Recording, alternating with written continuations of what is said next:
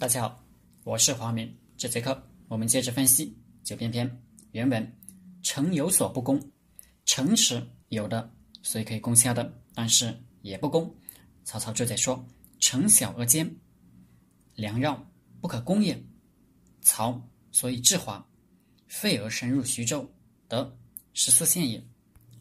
这里曹操举了自己的一个战例，他说：“如果内城又小又坚固。”守军粮食又多，就不要攻，因为利益不大，代价却很大。所以他在攻打徐州的时候放弃了华费两城，得以兵力完全，只取徐州得十四县地盘。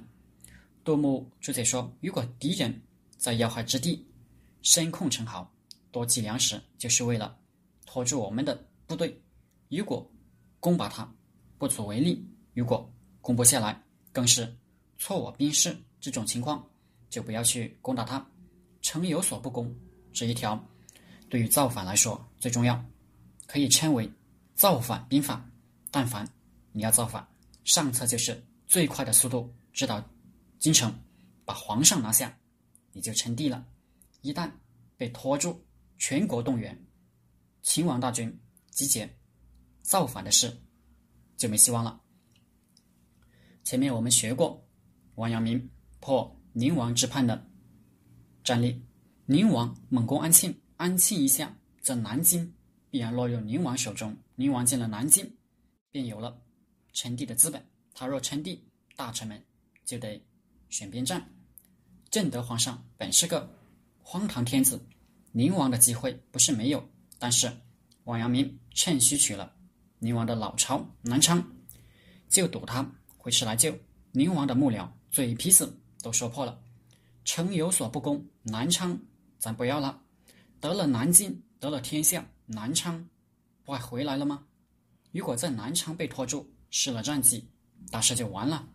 但宁王受不了老巢被端，放弃了马上就要攻下的安庆，回师来救，结果南昌他没能回去，半道在鄱阳湖就被黄阳明擒了。宁王造反是受。前辈明成祖朱棣造反成功的鼓舞，而朱棣成功的战略，恰恰是城有所不攻。开始时也战事焦灼，主要是在河北打，在山东打。燕军虽然胜仗多险，但损失也惨重，而朝廷兵源充足，要拖燕军还是拖不过朝廷。后来朱棣得到内臣密报，知道。南京城防空虚，于是改变战略，亲率大军直捣南京，一路攻到扬州。江防都督陈宣以周师降燕，燕师渡江下镇江，直逼南京。古王朱会与李景龙开金川门降燕，朱棣就造反成功了。唐朝徐敬业反武则天，有谋士。劝他只取洛阳，这样兵锋所指，不服武则天的人多着呢，还有可能响应，这是造反成功的唯一希望。徐敬业却不往北边打，往南边打，想攻下常州、镇江、南京，已成帝业。那一看就是他就是个割据的志气，就没人跟他了。杜牧也讲了一个造反的战例：刘宋顺帝的时候，荆州。沈攸之造反，他的本钱不小。史书上说他素养士马，多积粮食，战士十万，甲马两千，叛军到了郢城，攻曹。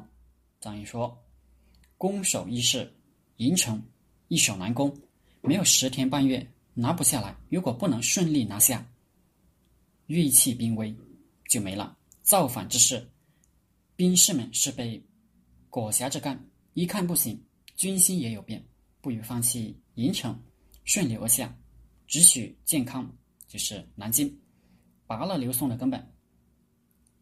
银城不就传檄而定吗？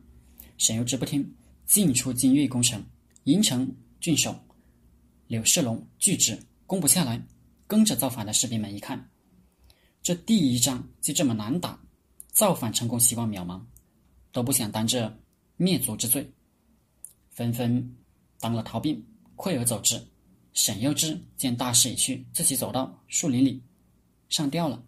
造反大业就这么稀里糊涂的结束了。后世西方有战略家总结为战略纵深或战略瘫痪，一路攻到敌人中枢，把他中枢神经打瘫痪，全国就投降了。不要步步为营，步步布防，甚至不要等补给前，补给线关键。是快，这就是希特勒、古德里安的闪电战。好了，这节课就和大家分享到这里。大家可以加我的 QQ 微信幺零三二八二四三四二，我们一起讨论读书、创业、企业管理、团队管理、互联网投资。谢谢大家。